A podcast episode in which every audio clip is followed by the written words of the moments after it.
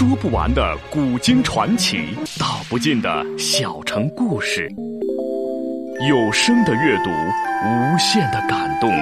小说联播。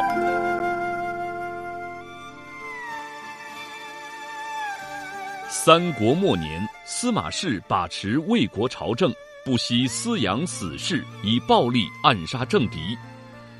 浑浊的世道，让名动天下的竹林七贤也难独善其身，深深卷入其中。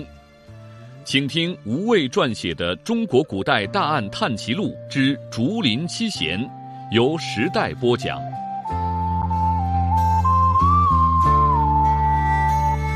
曹髦之死震动天下，在君主专制制度下，皇帝作为摆设是一回事。被当众杀害，则是另外一回事。昔日汉献帝为曹操所挟持，多次密谋除掉曹操，曹操始终隐忍不发，没有杀汉献帝就是这个道理。曹髦死后，朝中众多大臣难以接受，群情激愤，要求处置凶手。司马昭意识到此刻还不是善待的最佳时机，为了平息众怒，不得不以大逆不道罪。将成纪全族杀死，另立曹操之孙曹奂为帝。曹奂时年十四岁，完全听命于司马昭，不过又是另一个傀儡皇帝。戏剧性的是，成纪听说司马昭下令捕杀自己时，不肯服罪，脱下衣服，光着身子爬到屋顶，大骂司马昭，结果被军士以乱箭射死。曹髦发难前，曾密召王审、王经、王业三大心腹大臣商议。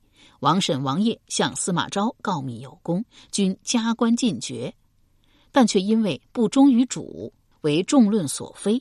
王经则因为忠于曹髦，被司马昭找借口杀掉。曹髦是中国历史上极少见的不甘心命运摆布而敢于以生命抗争的皇帝。史家。因而称赞他刚烈果敢，天下人均同情他的遭遇，但在司马氏的高压下，不敢有任何悼念的表示。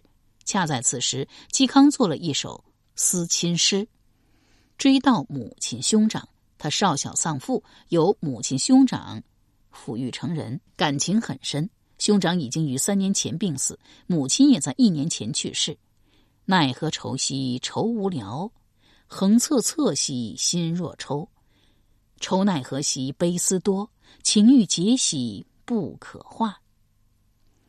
这首展露悲从心来的诗，与其说嵇康是在痛悼亲人，不如说他是借机哀悼死不瞑目的魏帝曹操。曹髦虽是郭太后亲自选中的皇帝，但司马昭既然给曹髦安上了行刺太后的罪名，郭太后亦遂。司马昭之愿，下诏以平民之乱安葬曹髦。司马孚等大臣不服，一再上书，才改以王礼。曹髦下葬当日，天降瓢泼大雨，持续下了三天三夜。邙山也由于大雨倾盆而发生了山体塌陷的事故，所幸无人伤亡。世人都说这是老天爷在替死去的大魏天子流泪呢。因曹髦之死。事出意外，完全打乱了朝廷出兵伐蜀的步伐。司马昭不得不将计划暂时搁置，以致后来一度有传闻称是蜀国安插在皇宫的内应极力怂恿曹髦对司马昭发难，想以魏国内乱来缓解大兵即将压境的危机。邓毅听到这一流言时，立即想到了陆仪。若果真与其有关的话，他能将手伸到大魏皇宫中，也可谓可怖。可惊了。这一日，邓毅欲往首阳山探访史佩，出门时正遇廷尉府院吏魏金来访。邓毅很是意外，问道：“院吏君找我是因为那几桩旧案吗？”魏金道：“正是为旧案而来，带来了两个好消息：一是逃犯百草已在外地被捕，正由地方派兵押解入京。”邓毅听了，却无欣喜之情。虽然曹白手上犯下三条人命，但他知悉嵇康曾参与淮南叛乱之事，万一他当堂吐露，怕是又要再行大狱。魏金又道：“这第二个消息，邓将军一定会关心。前些日子大雨，邙山野山坡倒了半边，近来天晴了，有山民前去清理，发现了一具尸首。邓毅心思全在思虑曹柏被捕一事上，只漫不经心的哦了一声。魏金道：“看来我没有说到点子上，未能引起邓将军的兴趣。那尸体被扇布一层层的包裹，又因所埋之处位置独特，成了一具干尸，全尸保存完好。”邓毅道：“干尸。”这倒是罕见的很。魏金道：“死者是一名男子，身上伤痕累累，看起来死前跟人剧烈搏斗过，而致命一刀的位置与力道，与我之前在码头村灭门血案所见几乎是一模一样。”邓毅这才会意过来，啊了一声，问道：“怎么？那具干尸在哪里？烦请苑丽君带我去见上一见。”那干尸依旧被油布包裹，安置在廷尉府停尸房。魏金引邓毅进来，示意立足打开油布。虽然干尸面部已萎缩变形，但邓毅一眼便认了出来，死者正是马威。尽管他在途中已有所预料，但仍然正在当场。魏金挥手令立足退下，这才问道：“邓将军认得此人？”邓毅不能说出马威身份，料想自己的反应已落入了魏金眼中，就算说认不出。他也不会相信，便含含糊糊的说：“嗯，不好说。”魏金道：“我曾听前辈说过，武学名家往往能从死者伤口看出凶手的招式。邓将军与文渊之战轰动全城，你现下是公认的刀法大家，凶手亦是使刀，而且在死者身上留下了这么多刀伤，也许邓将军能从中看出凶手的招式。”邓毅闻言，便留心瞩目马威身上的伤痕，瞳孔渐渐放大。魏金叫了好几声，他才会意过来，告道：“内中详情，恕我暂时不能相告。”拱手辞出，赶来军营，指明找禁军将领杨刚、杨强。杨氏兄弟闻报而出，杨强先道：“想不到邓毅今日竟肯登门，太阳是打西边出来了。”邓毅道。我已经知道是你二人杀了马威，又杀了马氏全家，你们为何要这样做？二杨先是怔住，随即互相交换了一下眼色。杨刚道：“没有的事，杀人罪名不小，邓将军可不要胡乱栽赃。”邓毅道：“马威的尸首被人发现，而今就停在廷尉府，你们大概料不到，他人并没有腐烂，而是成了一具干尸。”身上伤痕昭然，一招一式都表明是你兄弟二人联手杀了他。杨刚道：“胡说八道！邓毅，亏你在大将军府这么多年，竟然一点长进都没有。凭死人身上几处伤，就跑来这里指斥我兄弟，你不懂本朝有诬陷反坐之法吗？”杨强性子急躁，早已不耐烦道：“哥哥与他废话做什么？不怕告诉他。”确实是我兄弟二人杀了马威及其家眷，不过我等是奉命行事。邓毅道：“奉命？马威是司马大将军的人，你们还能奉谁的命令？竟敢对大将军的心腹下手？”杨强嘴快，立即接口道：“你说的那个司马大将军已经死了，我们奉的可是现在司马大将军。”杨刚忙阻止道：“阿弟。”随即转头冷冷道：“邓毅，话你也该听明白了。”再纠结马威之事，只是自寻死路。我等还有军务在身，你这就请吧。不再理会邓毅，挽了弟弟之手，自回军营去了。邓毅这才明白，为什么之前司马昭一再阻止他调查码头村血案，且在知晓邓毅翻阅廷尉府卷宗后，派了人暗中监视他。原来大将军本人正是幕后黑手。可司马昭为什么要这样做呢？马威失踪前。已示托付阮籍，表明他受命外出办事，且知道此行凶险，极可能赔上性命，且会牵累家人。当时司马师尚且在世，马威若是受其命外出办事，司马昭绝不可能阻止兄长意图，派杨刚、杨强杀死马威。唯一的可能是，马威是受司马昭之命外出办事，事成之后又被司马昭派杨刚、杨强将其灭口。尽管马威事先有所预料，大概司马昭拿其家人性命要挟，他不得不老实听命行事。尽管他事先得到了司马昭保其家人的承诺，但司马昭素好违背誓言，他仍然不放心。但他自己又没有与司马昭对抗的实力，遂将后事托付给了阮籍与邓毅。万一家人遇害，便由阮籍引邓毅出面调查，为马氏昭雪。但这一切的主谋既是司马昭，一百个阮籍与邓毅加起来也没有为马氏昭雪的能力。马威不会不明白这一点，他又何必多此一举呢？马威显然事先反复思虑过，且做了精心安排。莫非他选择司马师夫人杨辉瑜转交信件，是意有所指，表明杨辉瑜有昭雪的能力？可司马师一死，杨辉瑜便失去了大将军夫人的名头。虽在新任大将军司马昭敬重，却早已沦为闲人一个，又哪里有能力及愿意干预司马昭之事？除非事情跟杨辉宇本人有关。一念及此，邓毅心中咯噔一下，已然领会了过来。马威所受之命，正是行刺大将军司马师。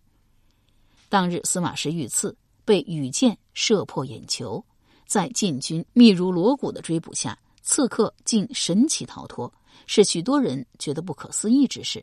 但若刺客就是马威，一切便说得通了。他对司马师行踪了如指掌，躲在暗处，一箭射中司马师后，就近逃入大将军府。谁又能想到刺客就是司马师身边的亲信呢？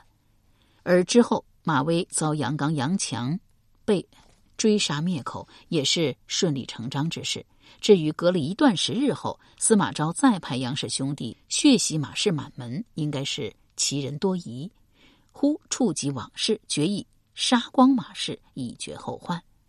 想通前因后果后，邓毅当即赶回武阳侯府，匆匆写了一封辞官书，留在房中，又写了一张字条，请杨辉瑜转交给司马昭。随后简略收拾了行囊，预先。往首阳山去接史佩，再一道动身到北方隐居。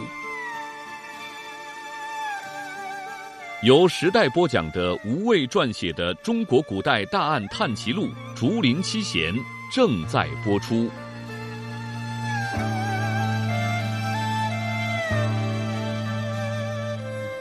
出建春门时，却见文虎正斧头站在门边，一见邓毅，便举手招呼。邓毅翻身下马，走过去问道：“小文将军如何会在这里？”文虎道：“我是专程在这里等候邓将军。”邓毅大为意外，问道：“小文将军如何知道我会出城？”文虎道：“是司马大将军说的。”忽然拔出佩刀抵在邓毅胸口，道：“我虽然不明白是怎么回事，但司马大将军扣住了我兄长。”若我不能擒邓将军回去，我兄长便会人头落地。邓毅心道：司马大将军依然派了人监视我行踪，想来我去军营找杨刚、杨强对峙时，他便得到消息了。他不公然派兵马来捉我，而是令文虎悄无声息的带我回去，也可谓高明之极呀！自知今日必死无疑。想到还在首阳山等待自己的史佩，心头略觉苦涩。文虎道：“邓将军，实在抱歉了。”邓毅道：“啊，没什么，我能理解。”文虎咬了咬牙，竟又放下佩刀道：“这就请邓将军拔出兵刃，跟我对战一场。我不是邓将军对手，被将军重伤，自然只能空手回去。想必司马大将军也会体谅。”邓毅道。小文将军好意，我心领了。事已至此，反抗无益。我愿意随小文将军回去。不过，我有一个请求，请小文将军日后走一趟首阳山，找到史佩，让他不必再等我。文虎点了点头，不再多言，当先引路朝大将军府赶来。到大将军府门前，早有军将等在门前，见文虎带了邓毅回来，很是满意，上前解下邓毅的佩刀。倒转刀背，狠狠击打在邓毅后脑上。邓毅眼前一黑，立即便晕了过去。再醒来时，人已不知在什么地方，也不知什么时辰，只有昏暗的灯光，触手可及均是坚硬冰冷的石壁。邓毅手足均带了粗笨的镣铐，脖梗也被铁钳紧紧卡住，以长铁链固死在墙上的铁环上，只能在丈余范围内移动。他倚墙而坐，不禁浮想联翩，料想自己既已洞悉司马师遇刺真相，必将饱受刑讯，死得惨烈无比。事已至此，死反而是再简单不过的事。但愿司马昭不要再因此牵累更多人。也不知道过了多少时候，牢门当的打开了，进来的是司马昭本人。邓毅已知是司马昭派文虎诱捕了自己，但料不到他会亲自来此阴湿地牢讯问，挣扎起身，单膝跪下行礼，却一言不发。司马昭走到邓毅面前，来回徘徊了几圈，有许多话想问。反复斟酌着用词，仍感到不便出口。好大一会儿，才问道：“你没有什么可说的吗？”邓毅自知必死无疑，只道：“没有。”司马昭又踌躇许久，才问道：“那件事，你可有告诉过旁人？”邓毅垂首道：“没有，臣没有这份胆量。”司马昭对此回答甚为满意，也料想邓毅识得大体，不敢贸然将祸事引向他人，便道：“我不会杀你，但不能送你出去，你就安心住在这里吧。这里是金庸城地牢，洛阳最隐秘、最森严的监狱，不会有人知道你在这里，也不可能有人能救你出去。”金庸城是城中城，位于洛阳城西北角上，金市正北面。魏文帝曹丕定都洛阳为京师，修复京城工程之后，又效仿曹操铜雀台筑城。因道教传说，昆仑山西王母所居仙宫名金庸城，坚固雄伟，且位于西方，故以金庸命名。起初，魏文帝修建此城是为避险防乱、安身立命之用，因而作为魏城的金庸城，墙高尺深，坚硬牢固，且能屯驻重兵。即使皇宫进城，也是攻防戍守要地。东有寒春门，南有乾光门，北有退门，三座城门夹建两冠，冠下列诸横于堑，以为御路。然而天意弄人，这座豪华的军事堡垒并没有成为皇帝保驾的保卫之城，而是因其禁卫森严，演变为皇家监狱。魏时被废皇后、失宠嫔妃多安置于此，金庸城由此成为最为神秘的大内监狱，外人绝难窥测内中情形。昔日魏文帝曹丕早死，其生前最宠幸四美人。善书禅鬓的莫琼树，巧于梳妆的段巧笑，能歌善舞的陈尚衣，精于女工的薛夜来，均被曹丕生母变态后驱逐到金庸城幽禁，郁郁而终。魏少帝曹芳被废后，亦是先关押于金庸城中，后来才被押离洛阳，迁居河内郡。邓毅早听闻金庸城禁卫森严，素来有进无出。忽听说自己竟被囚禁于此，大为愕然，问道：“大将军为何不将我秘密处死，反而要大费周章的禁锢在金庸城中？”司马昭摇了摇头道：“我答应过大嫂要善待你，我不会违背诺言。”他当然不是什么信任。司马家族从来没有遵守承诺的传统，但当年司马懿先后以谎言诱骗曹爽、王陵投降后，又违背誓言杀了二人。王陵死后不久，司马懿不断梦到王陵索命，最终受不起巨大的压力，精神崩溃而死。司马师、司马昭兄弟亲眼所见，自然深感恐惧。一开始相信报应一说，之后便极少许诺，若话出口，便竭力遵守。而且，司马昭对邓毅的态度亦是相当满意。当年他派马威行刺兄长司马师，马威失手，料到必遭灭口，抢先逃出洛阳，于途中被追击，仍不肯束手，拼死反抗，方被杀死。杀死魏帝曹髦的成绩，听说司马昭有意追究弑帝之罪时，更是跑到大将军府大吵大闹，试图拼个鱼死网破。而邓毅则与马威、成绩不大相同，对抚育他成长的司马氏始终感恩戴德，不会有丝毫反抗之心。处于目下困境，依然恭敬有礼，既不卑微求饶，也无半句妄言，极力克制着自己。这正是当年司马懿最赞赏的品质。邓毅却是大为意外。这才知道，若不是司马师夫人杨辉瑜早有请言，只怕自己早已人头落地。然司马昭还是没有放过自己，预备将自己一辈子囚禁在这不见天日的地牢中。这便是所谓的善待。一时心中百般复杂滋味，也不知道是该喜还是该忧。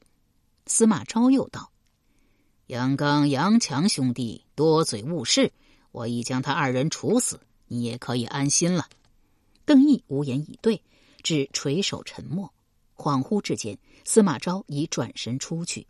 随着铁门咣当一声合上，通往外面的世界彻底隔绝，牢房顿时寂静了下来。邓毅甚至可以听见自己沉重的呼吸，相信这也是日后漫长岁月唯一常伴左右的声音。这一日。杨辉瑜正在书房中习练书法，忽有婢女进来禀道：“夫人，外面有名叫史佩的女子求见，自称是邓毅邓公子的朋友。”杨辉瑜大为意外，亲自出迎，上前握住史佩双手道：“你，你就是佩儿吧？当真跟你母亲呀，长得一模一样。”又道：“阿义昨日留下一封信，说是要辞官归隐。他以前呀。”跟我提过这件事，我虽然不舍，但想他能跟佩娘在一起也是好事啊。我以为你们已经离开洛阳了，想不到还能见到佩娘。史佩轻轻挣脱掌握道：“杨夫人，我赶来找你，不是来跟你闲话叙旧的，我是为邓毅而来。夫人可知道，邓毅未能走脱，司马大将军派人捉了他，怕是要很快处死呢。”杨辉宇很是意外道。佩娘想让我出面为邓毅说情。史佩道：“夫人不愿意吗？”杨辉宇道：“不是不愿意，而是不能啊！大将军待阿义素来很好，不会无缘无故的要杀阿义，一定是阿义犯下了不可饶恕的过错。佩娘不知道你这位叔叔的性情，我若出面求情，只会令大将军更加恼怒，加重对阿义的处罚。”史佩道：“那好，请夫人派人引荐，带我去见司马大将军。”杨辉宇满口应了，相送出来，迟疑的问道：“佩儿，你不能留下来吗？”史佩摇头道：“不能。”走出几步，又回头道：“多谢夫人好意，我会永远记得。”杨辉瑜闻言，鼻子顿时一酸，泪水潸然而下。侍从引史佩进来时。司马昭正抚额沉思，尽管已有了心理准备，第一眼见到史佩时，还是愣在了那里。史佩也不多闲话，径直问道：“叔叔，你不记得佩儿了吗？我求你放过邓毅。”司马昭尚不知邓毅与史佩互相钟情一事，大为惊讶道：“邓毅，你竟是为他而来？”史佩道：“邓毅是我倾心相许的男子。”我非他不嫁。司马昭闻言大为气恼，道：“佩儿，你是我兄长生前最爱的女儿，身份何等尊贵。邓毅只是一个见不得光的杀手，你竟倾心于他，实在太不自爱了。”史佩一字一句的说：“我父亲杀了我最亲爱的母亲，最尊敬的舅舅，又杀了与我养父有救命之恩的徐允许将军，间接害死我养父。”而今，叔叔您又要杀死我最心爱的男子，我们司马氏到底是个什么样的家族啊？堂中瞬息沉寂了下来，司马昭脸色阴暗交织，风暴隐约可见，但怒火最终还是熄灭了。他可以毫不手软的杀死政敌和对手，即便这对手是他的兄长。此刻面对侄女的诘问，却忽然觉得身心疲惫，到底是老了，岁月不饶人呐。他又仔细打量着史佩，这位侄女脸上正流露出真切的绝望。他心中暗自庆幸，他没有说出弟弟刺杀兄长、叔叔谋杀父亲之类的话。想来邓毅没有撒谎，没有将那件事告诉任何人，尤其是杨辉宇。